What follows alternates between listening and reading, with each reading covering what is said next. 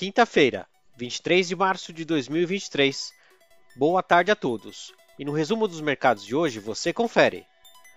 O Ibovespa terminou o dia marcado pelo mau humor e fechou com um recuo de 2,29% aos 97.926 pontos, após o Copom decidir por manter a taxa básica de juros em 13,75% ao ano, em reunião realizada ontem. No comunicado, o comitê informou que seguirá acompanhando o cenário e que poderá retomar o ciclo de alta com foco em trazer a inflação para a meta estabelecida. Na ponta positiva, as ações da Embraer, em alta de 1,78%, impulsionadas por rumores de que a companhia está negociando vender por volta de 20 jatos para a China.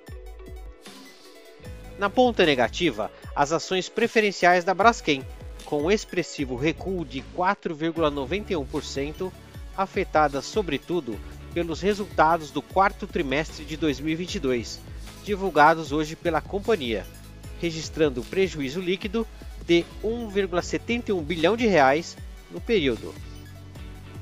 Às 17 horas, o dólar à vista estava cotado a R$ 5,29, em alta de 1,01%. Indo para o exterior, as bolsas asiáticas fecharam majoritariamente em alta, com exceção dos mercados japoneses, que fecharam em baixa com os investidores aguardando a divulgação do PMI.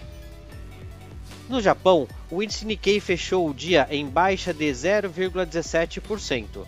Na China, o índice Xangai Composto avançou 0,64%. Os mercados europeus encerraram em queda, pressionados pela decisão de política monetária do Banco Central Britânico, que elevou a taxa de juros em 0,25%, atingindo 4,25% ao ano, a 11ª alta consecutiva. O índice Eurostock 600 recuou 0,19%. As bolsas americanas terminaram o dia em terreno positivo, ganhando fôlego no final do dia, após a fala da secretária do Tesouro americano, Janet Yellen, na qual garantiu que o governo poderá tomar medidas adicionais para garantir a estabilidade no sistema bancário, caso seja necessário.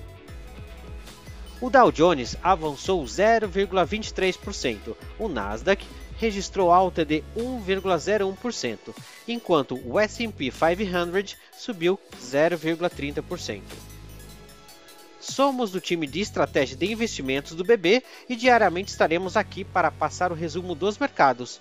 Uma ótima noite a todos.